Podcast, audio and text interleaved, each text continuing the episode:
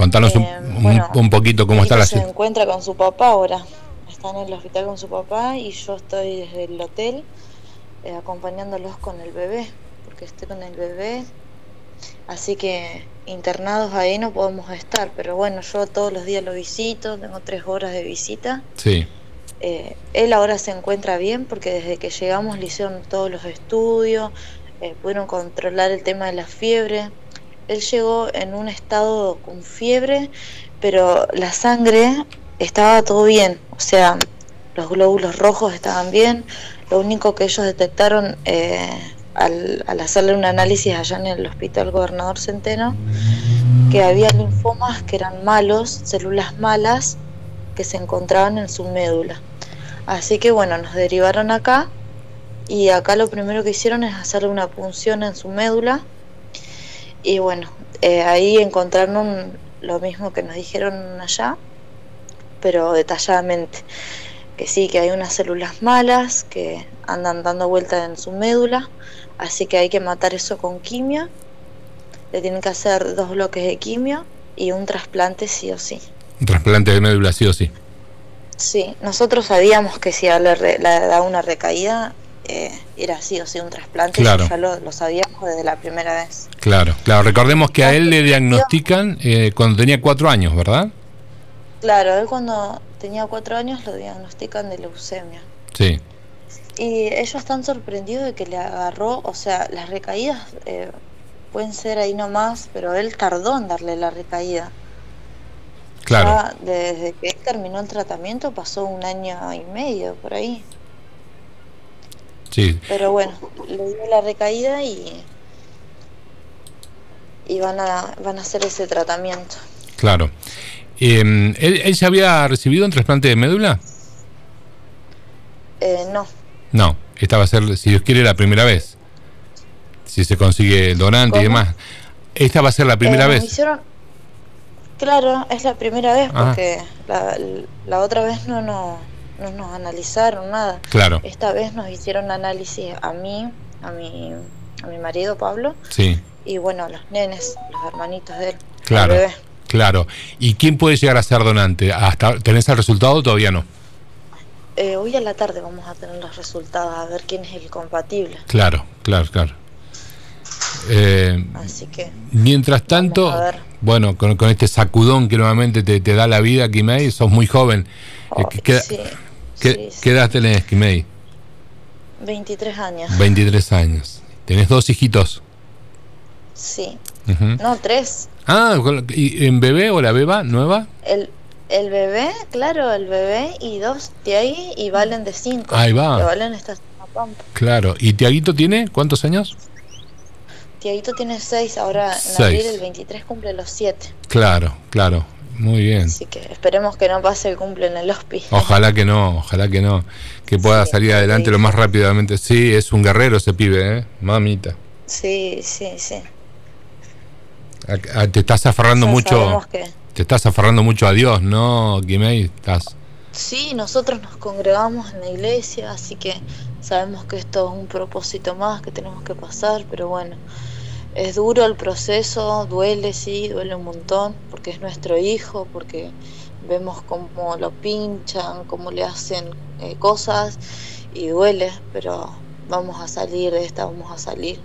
Además hay mucha gente orando, muchísima gente orando y eso nos llena de fuerza. Es como yo les digo, eh, quizás esta vez la, lo tomo de otra manera, me duele muchísimo, pero yo estoy aferrada a las promesas que ya Dios nos hizo que Él va a salir y todo va a pasar. Quizás la vez pasada tenía menos fuerza, pero bueno. Hoy, estás espiritualmente mucho más firme, mucho más fuerte. Claro, hoy estoy más firme. Me duele porque es mi hijo y son procesos que duelen, no dejan de doler. Pero yo, es como me dijo el profeta, eh, los médicos se van a quedar sorprendidos de lo que Dios va a hacer con tu hijo. Así que bueno. Ojalá así sea, aquí medio, ojalá así sea. Así va a ser. Escúchame, em, mientras tanto, mientras este proceso eh, comienza a, desarrollarse nuevamente, porque ya lo vivieron ustedes hace dos años atrás, Eh, ¿Cómo está el tema de la obra social? Eh, este, ¿Tenés algún tipo de acompañamiento? ¿Cómo se te puede ayudar?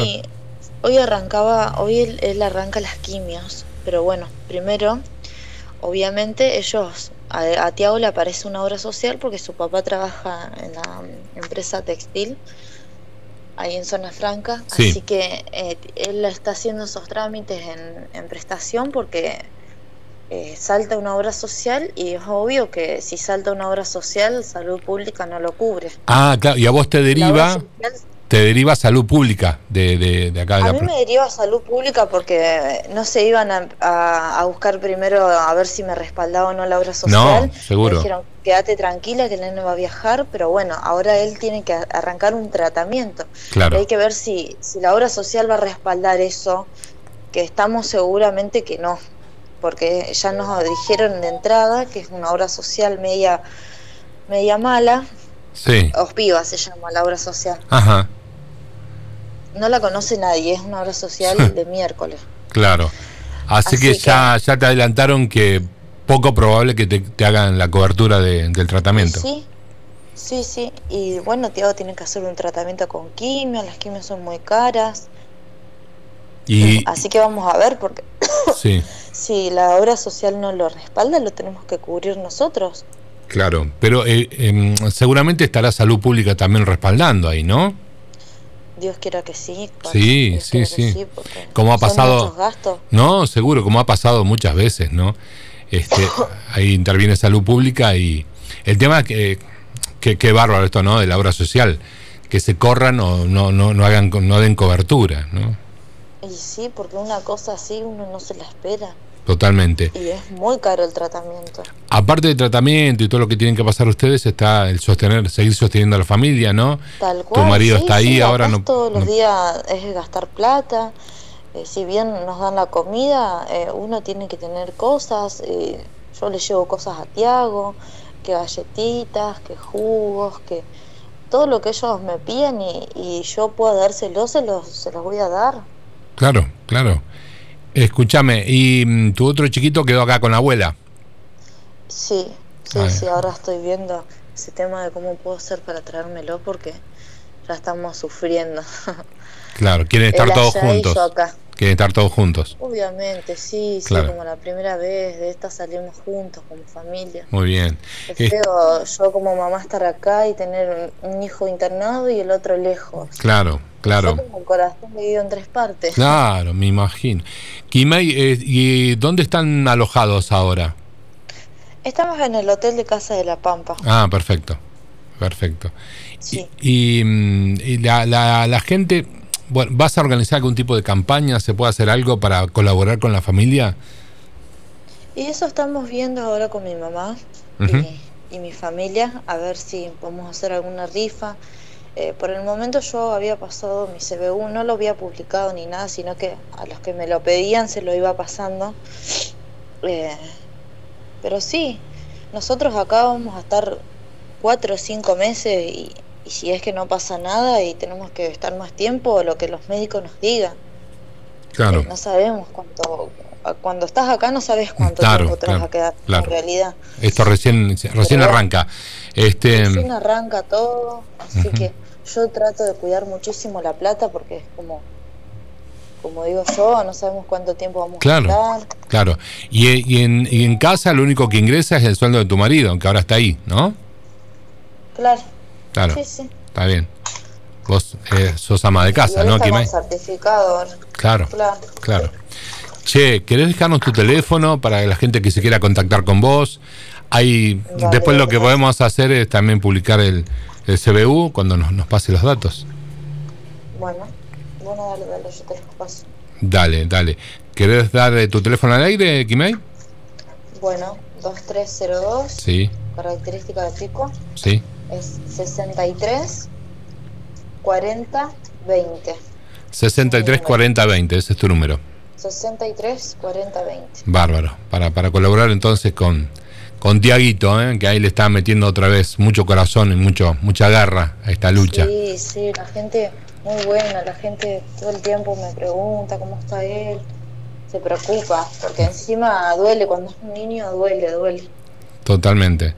Me imagino que es inevitable, inevitable pensar por qué otra vez, por qué a mí, ¿no? ¿Por qué a nosotros? Tal cual, sí, es la primera pregunta que me hice, ¿por qué otra vez? Claro. Dios tiene que tener un propósito muy grande con nosotros, porque si no, no se entiende. sí, totalmente. Kimei, te agradezco mucho tu tiempo. ¿eh? Te mando un abrazo grande, un beso enorme a, a Tiaguito. ¿eh? Bueno, Pato, muchas gracias. Un beso a todos por ahí y los voy a mantener al tanto de cómo sigue Tiaguito. Dale, dale. Te mandamos un abrazo grande, ¿eh? Dale, un beso. Un beso grande. Chau, chau. Ahí estaba Kimei, entonces Gatica, que es la mamá de Tiaguito, seis años. A los cuatro le habían diagnosticado leucemia, por el cual recibió un tratamiento bastante extenso también en Capital Federal. Eh, parecía que, bueno, ya ah, no, no iba a aparecer más la enfermedad, pero otra vez apareció de nuevo esta puta enfermedad que lo tiene otra vez ahí entre las cuerdas a seis años. Un muñeco es el pibe, un muñequito.